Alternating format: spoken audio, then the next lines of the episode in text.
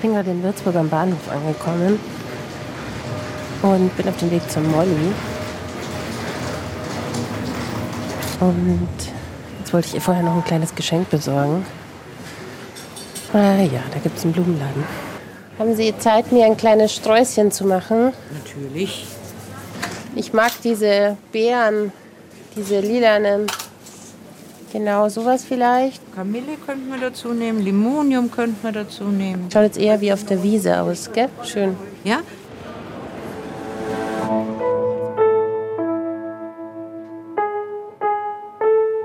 Eltern ohne Filter. Ein Podcast von Bayern 2. Hi, ich bin's, Christina. Und danke, dass ihr wieder da seid und zuhört. Ich freue mich wahnsinnig, dass ihr Eltern ohne Filter mögt. Und vor allem freue ich mich über eure ganzen Nachrichten, die ihr mir schickt und dass ihr mir schreibt, dass unser Podcast euch zum Nachdenken anregt. Dass ihr über eure Rolle als Eltern nachdenkt. Und nur noch mal zur Erinnerung, wenn ihr uns auch schreiben wollt, dann findet ihr uns bei Instagram unter Eltern ohne Filter.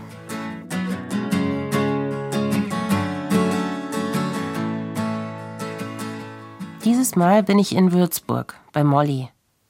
Und ihre Geschichte ist richtig krass. Traurig, aber auch hoffnungsfroh.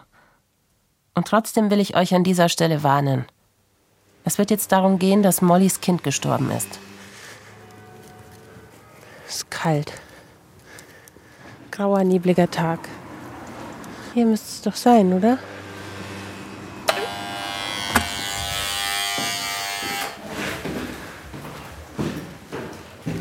Hi. Hi.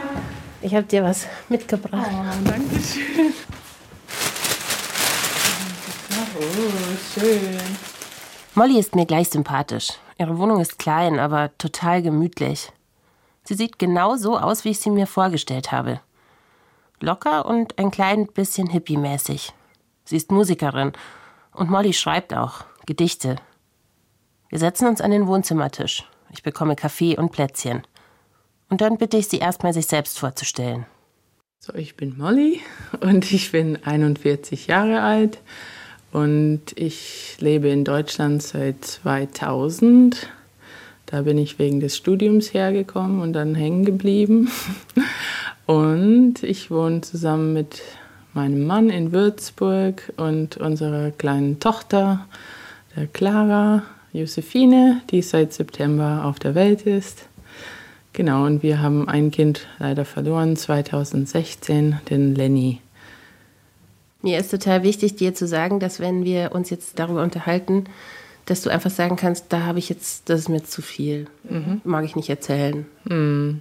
Wobei ich kann eigentlich ziemlich gut darüber sprechen jetzt. Das sind, was sind das, vier Jahre fast und wir sprechen, wir versuchen das auch nicht so für uns zu behalten, sondern auch miteinander darüber zu reden und offen auch möglichst mit anderen, wenn wir merken, dass das geht oder dass sie nicht davon erschrecken oder so. Gerade so Schwangere oder so, die wollen bestimmt nicht über solche Themen reden. Da ist ein bisschen Abstand gefragt. Ursprünglich kommt Molly aus Boston. Sie ist aber seit fast 20 Jahren in Deutschland. Mit Jo, ihrem Mann, ist sie dann 2013 nach Würzburg gekommen. Die beiden sind zusammengezogen und irgendwann wollten sie dann auch eine Familie gründen. Lass uns doch an den Anfang der Geschichte vielleicht zurückgehen. Mhm. Was würdest du denn sagen, ist der Anfang deiner Geschichte als Mama? Ja, das war dann für mich die Schwangerschaft mit dem Lenny. Da war ich Ende 30. Ich bin nicht so gut in Mathe. war ich 38, glaube ich schon. Und. Und es war ein Wunschkind. Mm, da haben wir irgendwann gesagt, jetzt verhüten wir nicht mehr und gucken, was passiert. Und wir sind nicht dagegen, aber das war nicht so, es muss unbedingt jetzt passieren. Aber ich hatte endlich das Gefühl, okay, das ist ein Mann, mit dem ich mir vorstellen kann, ein Kind zu bekommen. Und wir sind jetzt so ein bisschen situiert, dass das passen würde und haben das einfach so der Natur überlassen. und dann wurde ich einfach mal so schwanger. Also nicht, ich habe nicht aktiv versucht, das zu planen oder so. Und Hat es länger gedauert, bis du schwanger wurdest? Nee, das ist in dem ersten Jahr passiert. Dann war ich schwanger. Es war so erstmal so voll die Überraschung und erstmal so ein Schock, so, so ein komisches Gefühl. So, oh, jetzt ist es echt, jetzt wow, auch so ein bisschen Angst damit verbunden und weil wir auch so damals ein bisschen prekärer gelebt haben. Ich war frisch von meinem Zweitstudium. Ich habe hier auch nach Germanistik und Amerikanistik studiert auf Master und hatte noch keinen festen Job und ja, ich war vielleicht ein bisschen überrascht, wie schnell das dann doch ging mit Schwangerwerden und dann so, oh, erstmal so, shit, vielleicht hätten wir das doch besser planen sollen und sind wir überhaupt vorbereitet und noch nicht verheiratet und was auch nicht so ein großer Punkt war, aber so Sachen, die man dann doch überlegt, oh, und hier in der Wohnung haben wir genug Platz überhaupt für ein Baby und damals habe ich mir totalen Stress gemacht mit so Kleinigkeiten, die ich jetzt als total unwichtig betrachten würde. So, wir haben noch kein Kinderzimmer und kein Babybett und dies und jenes und unsere Couch ist alt und. ich mag Molly jetzt schon. Ich finde es so cool, wenn jemand sagen kann, dass er oder sie nicht sofort überglücklich ist mit einer Schwangerschaft. Obwohl man es vielleicht auf sich zukommen sieht, obwohl man es vielleicht sogar geplant hat. Aber wenn es dann wirklich so weit ist, ist es halt trotzdem ein echter Hammer. Ich werd Mama. Oder Papa. Schaffe ich das überhaupt? Das ist schwierig, sogar wenn alle Rahmenbedingungen passen. Und das war bei Molly damals eher nicht so der Fall. Ich war mit der Situation ein bisschen überfordert, dann, weil ich dann keine Stelle hatte. Und dann habe ich gedacht, oh, wie, wie managen wir das, so freischaffende Musiker und, und ich dann ohne Job in meinem neuen Bereich in der Literatur. Ohne, das heißt, ja, und dann auch, die ersten Monate waren waren eher ein bisschen stressig. Ich hatte mich auch in der Zeit schon für eine Stelle beworben gehabt, wo ich nicht wusste, dass ich schwanger bin. Und dann war ich beim Vorstellungsgespräch und hätte den Job bekommen. Und dann habe ich gedacht, mit einem guten Gewissen müsste ich sagen, ich bin schwanger, ich werde dann irgendwann aussteigen müssen. Das habe ich dann gesagt und dann hieß es, oh, ähm, dann bewerben Sie sich lieber nochmals, wenn Sie nicht mehr schwanger sind. Und oh. eigentlich geht das nicht, aber das war, das war dann halt so und ich habe das gelassen. Ja, dann solche Gedanken hatte ich dann halt immer, ist, ist das jetzt ein guter Zeitpunkt? Und dann kamen auch so ein paar andere Sachen während der Schwangerschaft. Ähm, meine Mutter war damals sehr krank in den USA, die hat Alzheimer gehabt, ist inzwischen verstorben und das ist in dem Jahr schlimmer geworden und dann habe ich gedacht, ah, jetzt, wenn ich schwanger bin, kann ich nicht gut reisen, ich kann nicht mit einem kleinen Baby auch reisen. Und wenn sie jetzt stirbt, ich kann nicht mal zu ihrer Beerdigung oder so. Ich habe mir solche Gedanken gemacht. Und also alles schon ein bisschen düsterer. Mm, ja. Molly hat Angst und sie zweifelt. Und dann hat sie deswegen Schuldgefühle. Und Schuldgefühle sind so furchtbar. Die machen einem auch Angst und lassen einen noch mehr an sich zweifeln. Vor allem, weil es so schwer ist, über diesen ganzen Gefühlswirrwarr zu reden. Und dann ist es ja auch sozial nicht wirklich akzeptiert. Und Molly, konnte sie damals mit jemandem darüber sprechen? Um, so über diese ganz engen Gefühle und Sorgen weniger, weil, weil das auch so hart ist irgendwie. Das möchte man nicht unbedingt erzählen. So, oh, ich, ich weiß nicht, ob ich das Kind will gerade. Das klingt schrecklich. Auch für Mollys und Jos Partnerschaft ist diese erste Phase ihrer Schwangerschaft schwierig. Manchmal haben die beiden Streit, und für Molly ist das richtig schlimm, erzählt sie. Ihre Eltern sind geschieden, und sie glaubt, dass sie vielleicht deshalb das Gefühl hat, alles müsste perfekt laufen, damit man ein Kind bekommen kann. Aber mit den Monaten wird es zwischen ihnen besser. Erinnerst du dich auch an so Momente in der Schwangerschaft, wo ihr gesagt habt, wo man auch mal zusammen sich freut und ja, total. Also mitten in der Schwangerschaft irgendwann, wo man gemerkt hat, oh, da ist ein Fuß am Bauch und es bewegt sich und das Gefühl, dass man Mutter wird überhaupt und dass das doch geklappt hat und dass man Familie wird und auch zu den Leuten gehört, die so Familienmenschen sind und als Mutter irgendwie, das ist so ein bisschen so wie ein Club manchmal und dass man auch dazu gehören kann und man hat auch überhaupt so Glücksgefühle, glaube ich, wenn man schwanger ist, äh, egal wie die Situation ist. Und ich habe mich eigentlich bis zum Schluss der Schwangerschaft darauf gefreut, obwohl das auch mit diesen stressigen Sachen verbunden war. Schwanger sein, das ist echt eine große Achterbahnfahrt. Ich erinnere mich total gut daran. Und wie Molly glaube ich auch, dass das viel mit Hormonen zu tun hat. Naja, und mit der Tatsache, dass man ein Mensch ist, in dem ein anderer Mensch wächst. Crazy. Ich habe mit meinem Mann erst kürzlich darüber geredet.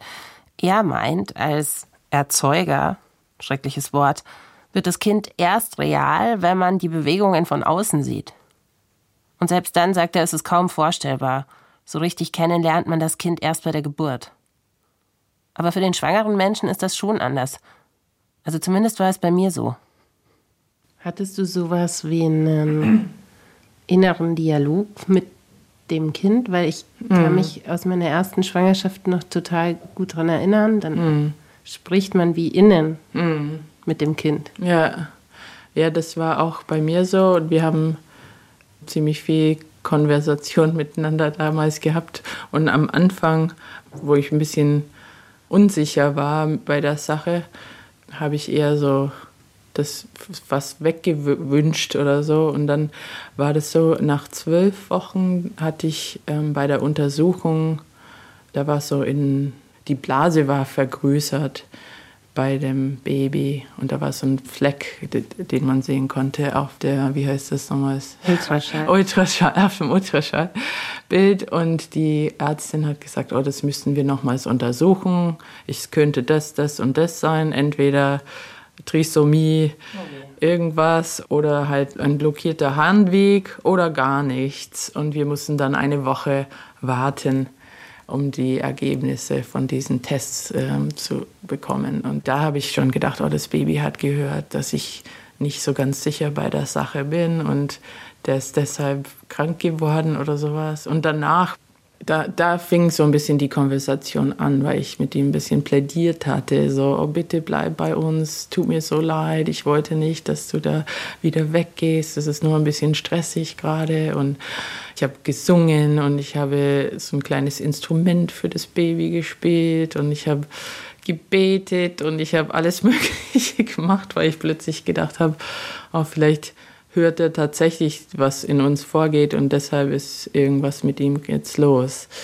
Und dann war das dann eben nach der Woche ähm, gar nichts, ist wieder verschwunden. Und selbst die Ärztin hat damals gesagt, oh, vielleicht hat er gemerkt, wie wichtig er euch doch ist oder sowas. Und dann, okay, Schluck. Und ab da war das Verhältnis viel enger und wärmer und weil ich immer das Gefühl hatte, oh, ich muss ihm doch zeigen, dass er kommen kann und dass es okay ist bei uns und dass wir doch irgendwie das schaffen, egal ob wir reich sind oder nicht. Oder und das mit meiner Mutter werde ich auch irgendwie hinkriegen.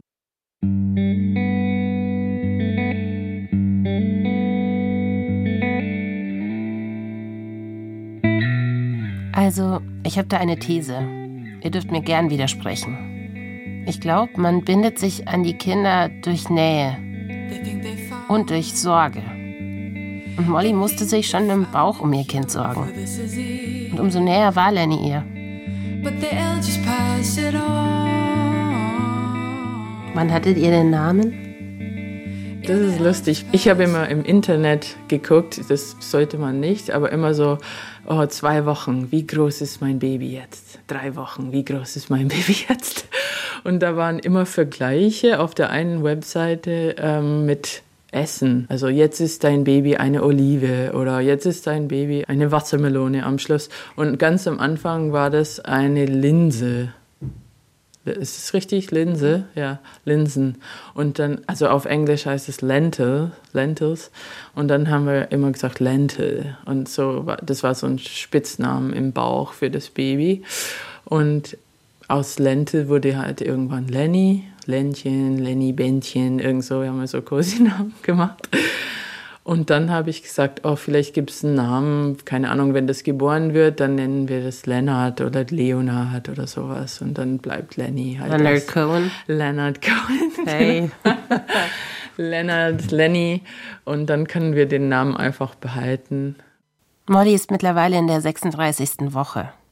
Seit dem ersten Schreck in der 12. Woche ist die Schwangerschaft komplikationslos verlaufen. Was hast du geplant gehabt für die Geburt? Wie wolltet ihr das machen?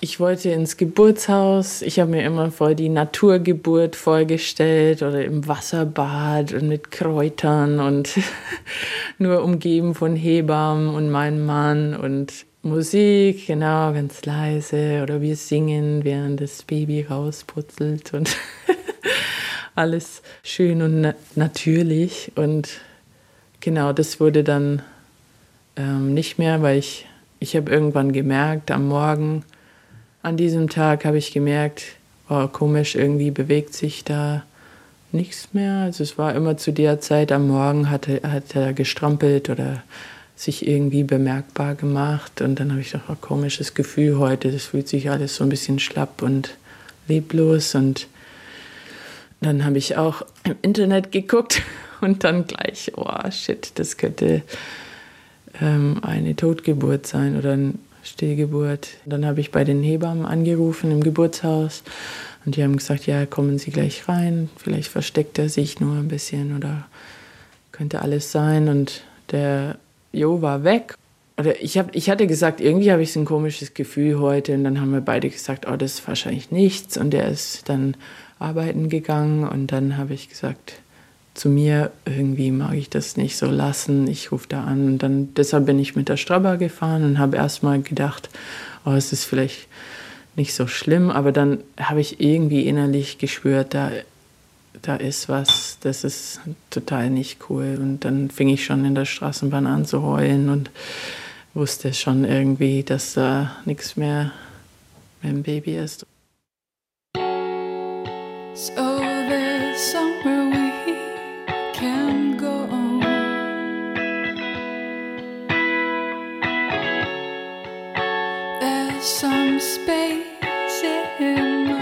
haben sie im Geburtshaus abgehört mit diesem Trichter, was man so im Bauch presst und dann mit dem Doppler. Und kurz haben die gedacht, die haben das, aber das war mein Herzschlag, weil, weil ich so aufgeregt war. Und ich glaube, ich hatte auch einen Puls von 140 oder so. Und das ist der normale Pulsschlag vom Baby. Und die haben gedacht, oh, das ist, da ist er wieder. Und dann haben wir alle gemerkt, nee, das ist mein Puls.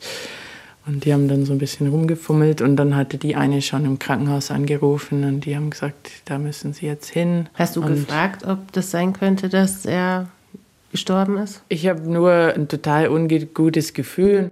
Bis heute weiß ich nicht, ob die das nicht wussten oder ob sie das mir nicht sagen wollten, aber die haben gesagt, oh, der hat sich ganz schön versteckt und wie, du musst sofort ins Krankenhaus jetzt. Mollys Mann Jo ist inzwischen im Geburtshaus angekommen. Die Hebammen entscheiden, eine fährt Molly in die Klinik und die andere fährt mit Jo. An die Fahrt erinnert sich Molly kaum noch. Ja, und dann bin ich selber allein da reingelaufen, ziemlich schnell, weil die Hebamme parken wollte. Und dann war ich da alleine und Jo war auch noch nicht da mit dem Auto und dann dürfte ich gleich rein und die hat, hatte schon angefangen zu untersuchen, bevor alle kamen. Ja, und dann hat sie gesagt, tut mir ganz arg leid, aber ich finde keinen Puls mehr.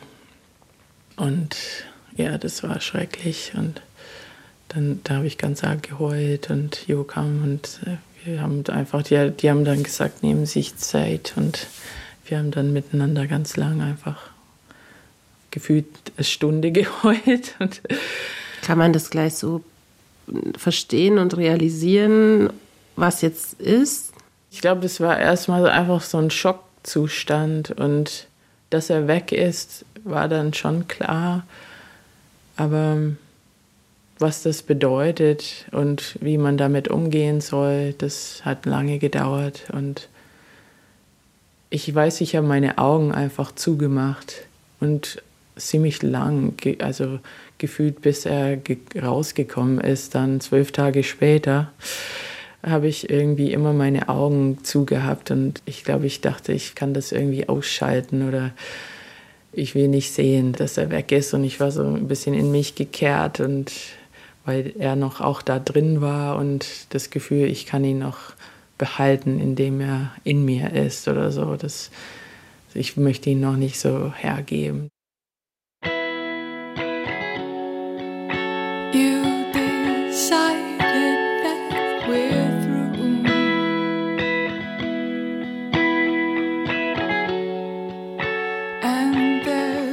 Zeit sind Jo und Molly allein im Kreissaal.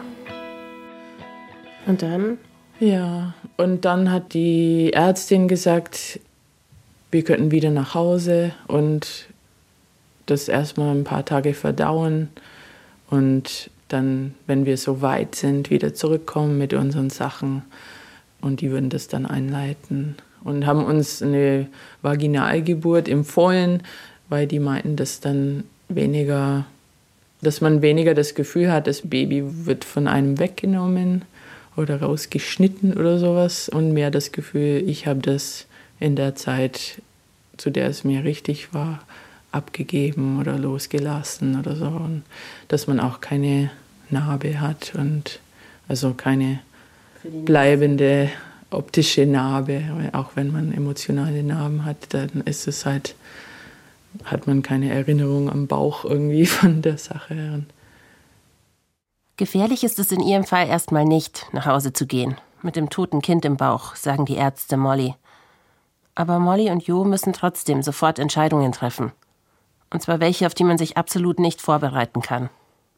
Die haben auch gleich nachdem wir die Nachricht bekommen haben, gefragt, ähm, ob wir eine, wie heißt es, Obduktion oder dass man sagen kann, woran das Baby gestorben ist. Wie heißt mhm. das? Obduktion. Obduktion, ja. Und zu dem Zeitpunkt möchte man das gar nicht sich vorstellen, sowas oder was, wie, wie man mit dem, mit dem toten Baby umgehen soll, ob man das begraben möchte oder so. Und dann solche, solche Fragen waren mir viel zu heftig zu der Zeit. Und dann seid ihr nach Hause gegangen? Dann sind wir nach Hause gefahren. Das war auch ein ganz komisches Gefühl, okay, ich sehe noch schwanger aus und ich muss durch die Nachbarn durch und mit denen reden, aber ich möchte eigentlich ganz schnell in meine Wohnung und mich verkriechen und nie wieder rauskommen. Und ähm, ja, da weiß ich noch, dass mir Leute entgegengekommen sind, die ich kannte und dann so, oh, wie ist es und müsste gleich losgehen, gell, bei dir und, äh, und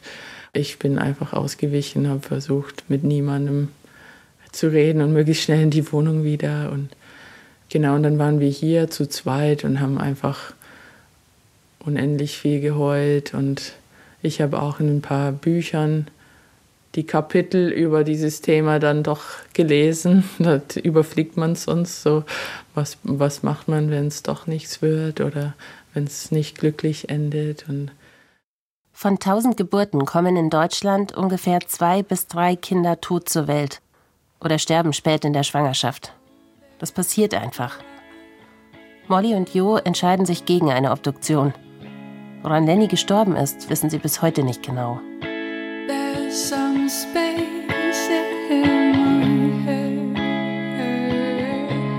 Hast du hier schon die Babyausstattung gehabt? Ja, wahrscheinlich schon. Weniger als wir jetzt haben, aber wir hatten schon einen Wickeltisch zum Beispiel und viele Klamotten, die wir gesammelt haben von Flohmärkten oder von Freunden, die auch Kinder hatten. Und ja, und das stand auch noch alles rum und das war schwer, so, so die Sachen noch anzuschauen. Dann so einfach mit dieser Tatsache konfrontiert zu werden, dass sie nicht, dass sie möglicherweise nie verwendet werden und was macht man damit und Mhm. Wie war das zwischen deinem Mann und dir? Wer war da derjenige, der so gesagt hat, jetzt müssen wir vielleicht doch wieder zurück ins Krankenhaus oder mhm. sollen wir jetzt mal ins Bett gehen? Oder es bleibt mhm. ja so ein Alltagsleben ja. da. Man muss irgendwie was tun und sich ja. bewegen. Ja. Irgendwie macht man weiter. Man ist in so einem Schockzustand und geht einfach durch den Tag oder isst was. Ich glaube, wir haben sehr wenig gegessen, aber man macht halt schon so die nötigsten Sachen, wie, dass man selber noch irgendwie über die Runden kommt. Aber das war sehr schwierig, die Zeit. Das ist ein, auch total makaber zu wissen, okay, ich habe jetzt ein totes Kind in, in mir drin und wie soll das rauskommen? Also die, ich fand in der Schwangerschaft die Vorstellung der Geburt schon schwer genug, aber dann, dann mit dem toten Baby, wie soll das werden? Und ich muss das noch gebären irgendwie oder es wird rausgeschnitten und so oder so, ist das total schrecklich. Wie hast du gespürt, dass jetzt der Zeitpunkt ist, wieder in die Klinik zurückzugehen? Mhm. Und die haben schon empfohlen, möglichst bald zurückzukehren. Aber auch ich glaube, ich habe gedacht, ich halte es hier nicht mehr aus. Und im Krankenhaus, das ist so ein bisschen eine neutrale Zone. Und ich glaube, das war ganz gut, dass wir diese zwölf Tage dort hatten miteinander, weil wir, wir konnten dort so ein bisschen diese Sache besser verdauen und ohne dass die Nachbarn oder sonst jemand uns über den Weg läuft.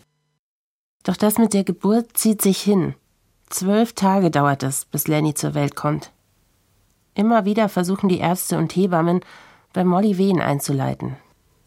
Kommt man nicht irgendwann an den Punkt, wo man sagt so, boah, jetzt tut einfach irgendwas? Ja, ich war kurz davor, also nach den zwölf Tagen oder auch mehrmals zwischendurch. Ich habe immer wieder gedacht, warum schneiden Sie das einfach nicht raus jetzt? Ich halte das nicht mehr aus.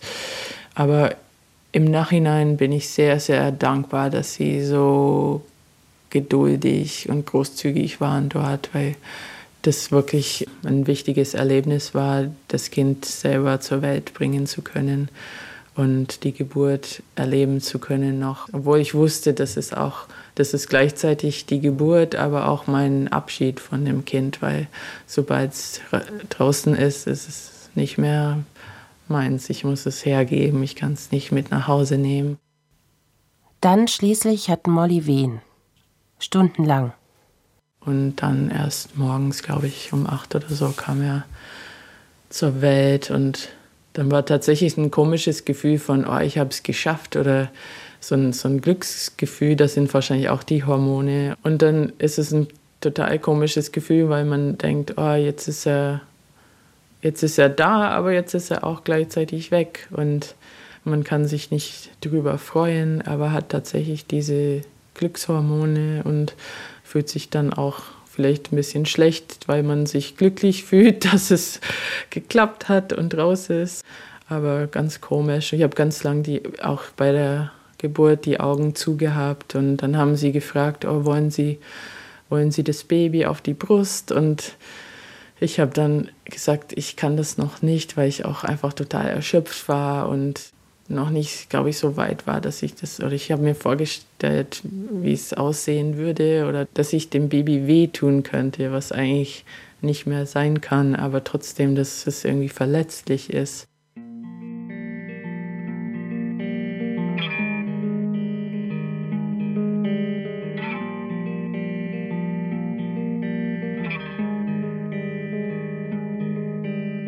Dann hat die Hebamme ihn genommen und so ein bisschen angezogen oder so eingewickelt, eingepuckt und auch so gemessen und angeguckt. Und ähm, als er zurück zu mir kam, war er schon in so einem kleinen Körbchen und so, so eingewickelt. Und das habe ich auch später ein bisschen bereut, dass ich ihn nie so einfach so nackig auf die Brust nehmen konnte oder alle Körperteile anschauen konnte. Aber ich konnte trotzdem sehr viel Zeit mit ihm verbringen und die Hebammen waren richtig toll, die haben ihn immer bei uns gelassen und wir hatten auch zwei Tage Zeit wieder dort in unserem Zimmer mit ihm und konnten dann halt in der Weise auch noch Abschied nehmen. Ihrer eigenen Familie kann Molly Lenny nicht zeigen. Die ist zu weit weg. Aber die Schwiegereltern kommen. Und mit ihrem Vater telefoniert sie jeden Tag. Ihrer Mutter kann sie die Geschichte aber gar nicht erzählen, denn ihr Alzheimer ist schon zu weit fortgeschritten.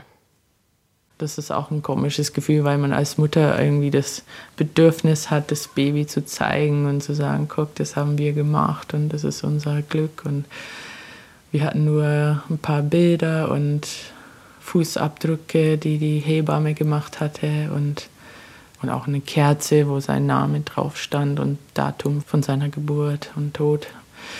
Aber mehr ist leider nicht von ihm geblieben. Ihren Freunden schreiben Sie eine E-Mail. Noch können Sie die Geschichte nicht immer wieder erzählen. Viele melden sich, aber manche auch nicht. Manche waren sehr distanziert, die vorher eher eng waren oder sind ein bisschen uns ausgewichen oder wollten nicht so mit uns reden mehr oder so. Das war ganz komisch. Und, und andere, womit man davor vielleicht weniger Kontakt hatten, waren total präsent und oft Leute, die Erfahrungen mit Tod oder in der Familie jemanden schon verloren hatten oder, oder doch ähnliche Geschichten selbst erlebt hatten, die waren dann total nah und wollten das mit uns besprechen und oder wollten vorbeischauen und ähm, ja, das war ganz, ganz unterschiedlich. Was würdest du denn jemandem raten, in dessen Umfeld das passiert?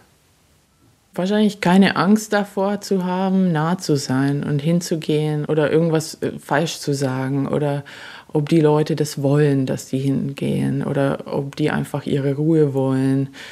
Aber mir war das ganz wichtig, dass manche Leute einfach vorbeigekommen sind oder uns was gebracht haben oder, oder tatsächlich einfach mit uns reden wollten und haben gesagt, wie geht's euch jetzt? Also manche sind echt bis ans Bett gekommen und saßen da mit uns und haben das sich angehört, wie es uns geht. Und das war viel wichtiger als genau das Richtige zu sagen oder sowas, dass, die, dass sie einfach zeigen, wir sind für euch da. Wie ging es euch denn? Mm. Ja, das war schrecklich. Das hat einfach ganz lang gebraucht, bis wir überhaupt wieder normal waren. Und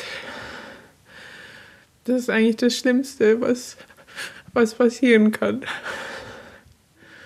Das hat ganz, ganz lang gedauert, bis ich überhaupt das, so ein Selbstwertgefühl hatte, ähm, dass es nicht an mir lag oder irgendein ein Fehler bei mir oder irgendwas, was ich nicht kann oder so. Das ist einfach manchmal passiert und wir können jetzt nichts dafür.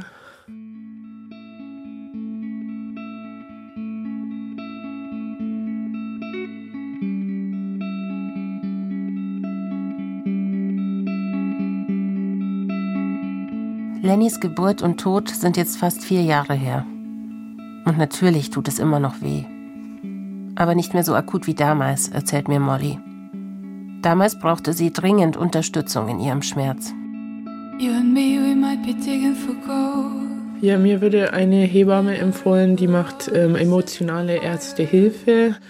Die ist auch Yoga-Lehrerin und die war ganz lang dann danach bei mir einmal in der Woche mindestens und weil ich wollte auch eine Rückbildung machen, aber ich wollte nicht in einem Kurs sein mit anderen Mamis, die alle ihre Babys haben, die teils ich von der Geburtsvorbereitung kenne und das alles erzählen müssen, auch im Geburtshaus, wo, wo die Bilder von den Babys und die Kärtchen mit den frisch geschlüpften Babys sind. Und und dann kam diese Hebamme zu mir nach Hause. Das war total ein Luxus, total nett und ähm, hat mit mir Privatrückbildung gemacht.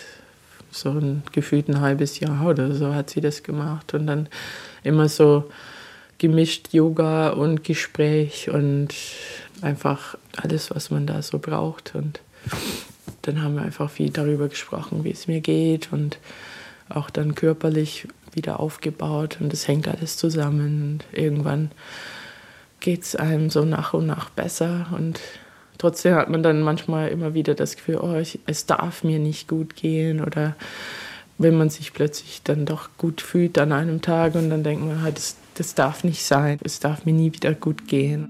When we cash our checks in, will you say goodbye?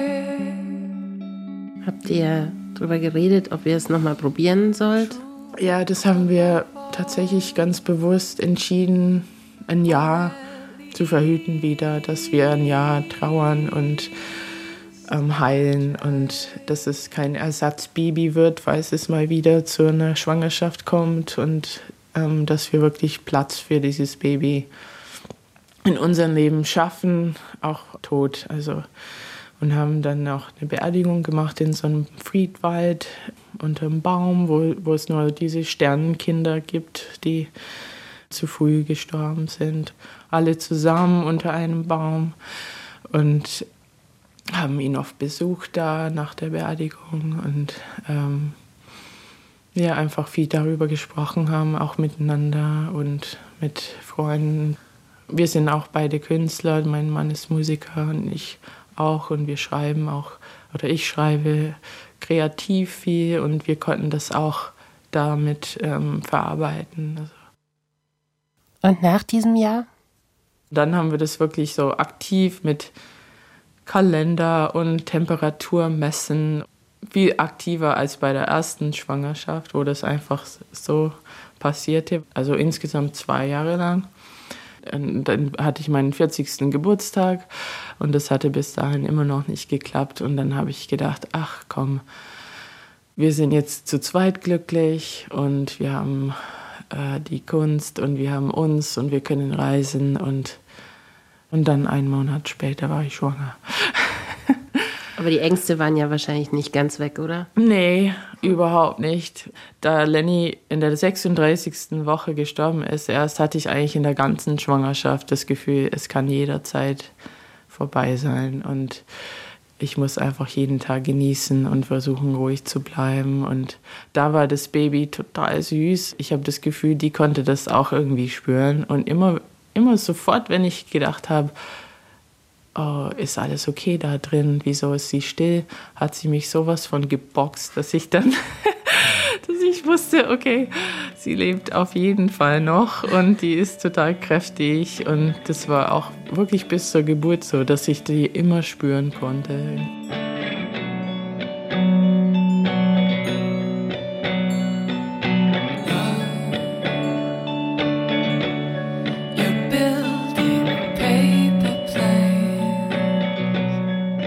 Geburt war ich auch, glaube ich, sehr ängstlich. Und, und du warst diesmal im Krankenhaus? Ich war im Krankenhaus, das haben wir bewusst entschieden, dass wir jetzt einfach möglichst wenig Risiko eingehen. Und, und da wir auch so lange im Krankenhaus waren, kannten wir die alle noch schon und die haben sich auch mit uns gefreut, dass es doch wieder klappt. Und also es waren fast das gleiche Team wie damals. Also auch beim Infoabend schon war die Ärztin und die Hebamme, die wir von damals schon kannten. Und die haben uns erkannt und haben uns umarmt und das war richtig herzlich und da wusste ich, weil wir uns kurz überlegt haben, gehen wir zur anderen Klinik und machen eine ganz neue Geschichte.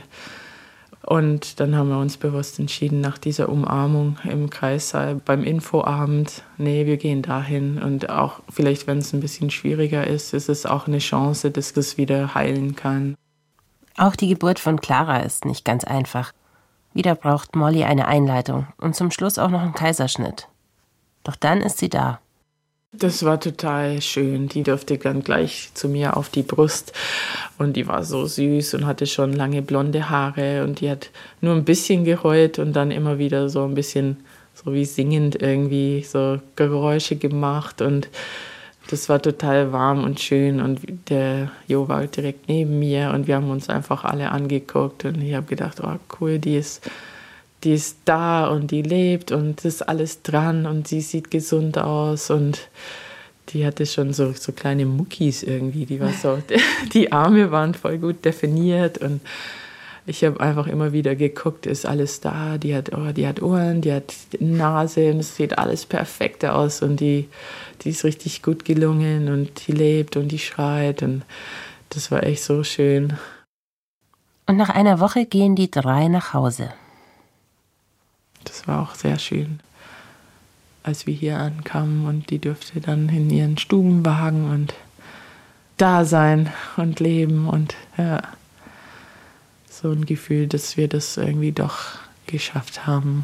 Und das ist nicht so ein Gefühl, oh, das ist jetzt das Baby, das wir damals wollten oder so, weil der Lenny bleibt immer noch der Lenny, aber dass wir das doch schaffen konnten und das dass ein Baby doch zu uns will. Seid ihr irgendwie total cool und so total super relaxte Eltern, die alles cool nehmen und alles macht nichts aus, Schlafmangel cool, alles super, oder? Immer mehr, weil das Baby einfach so cool ist. Am Anfang war ich total ängstlich, als wir noch im Krankenhaus waren. So, ich darf nicht mal aufs Klo, weil was, wenn sie stirbt, wenn ich weg bin und dann bin ich schuld und ich muss sie perfekt stillen und ich muss das und jenes und atmet sie richtig und so. Und da macht man sich total die Sorgen. Aber das Baby ist total chillig und schläft gut schon vier, fünf Stunden durch in der Nacht und trinkt Milch oder trinkt auch Pulver oder trinkt von verschiedenen Flaschen, von der Brust, irgendwie macht alles mit. Und dann reden wir natürlich ein bisschen drüber, wie das ist mit Kindern.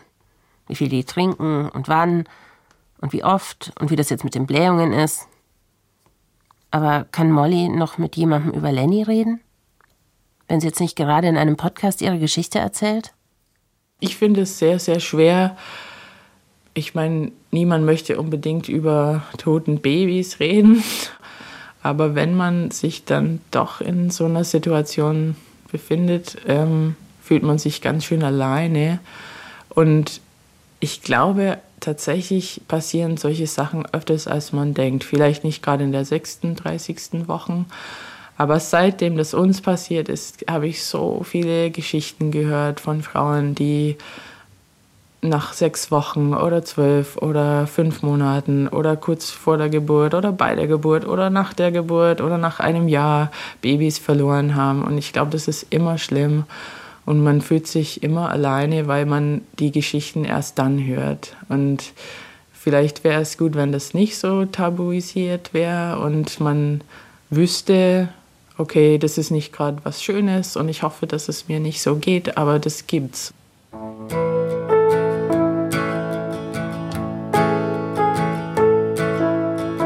Ganz ehrlich, mir fallen sofort so viele Frauen ein, die Kinder verloren haben. Freundinnen, auch welche in meiner Familie. So richtig mit ihnen darüber geredet habe ich aber auch nicht. Klar, ich versuche schon da zu sein. Zuzuhören, nicht wegzugehen, wenn eine Freundin reden will. Aber was weiß ich schon. Vielleicht haben mir viele einfach nie davon erzählt. Würdet ihr sagen, ihr habt zwei Kinder? Die Frage kommt auch jetzt gerade sehr oft vor, weil ich das süße Baby habe und ich nehme jetzt auch teil an der Rückbildung und mit anderen Mamis und ich treffe Leute auf der Straße mit dem Kinderwagen oder so und oft kommt die Frage, ist das dein erstes Kind? Und dann oft sage ich einfach ja, weil ich, weil ich denen nicht diese Last geben möchte, oh, wie, was sage ich jetzt, scheiße, oder, oder bin ich irgendwie zu nah gegangen? War das die falsche Frage oder dass es denen peinlich wird? Aber am liebsten würde ich schon sagen, nee, das ist mein zweites Kind und mein erstes hieß Lenny und der ist leider nicht mehr bei uns. Aber momentan sage ich, nee, das ist mein erstes Kind meistens. Danke dir für dein Vertrauen. ja, ich hoffe, dass vielleicht jemand anders das hören könnte, dem das ähnlich geht und vielleicht damit geholfen ist, weil mir hat es immer sehr, sehr geholfen, wenn ich andere Leute sprechen konnte, die sagen konnten, hey, ich weiß, wie das war, mir ist es auch so gegangen und es wird besser oder es wird vielleicht ganz lang scheiße sein, aber das ist auch okay. so what should we do? Eltern ohne Filter ist ein Podcast von Bayern 2. Abonniert uns doch unter bayern2.de, Eltern ohne Filter. Oder folgt uns auf Instagram.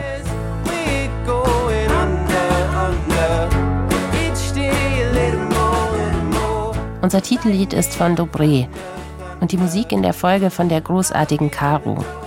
Die Redaktion hatte Antonia Arnold und produziert hat Anja Beusterin.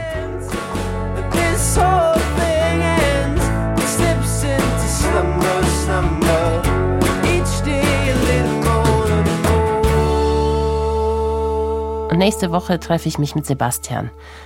Der musste sich ein halbes Jahr nach der Geburt seiner Tochter eingestehen, ich muss mich meinen Ängsten stellen.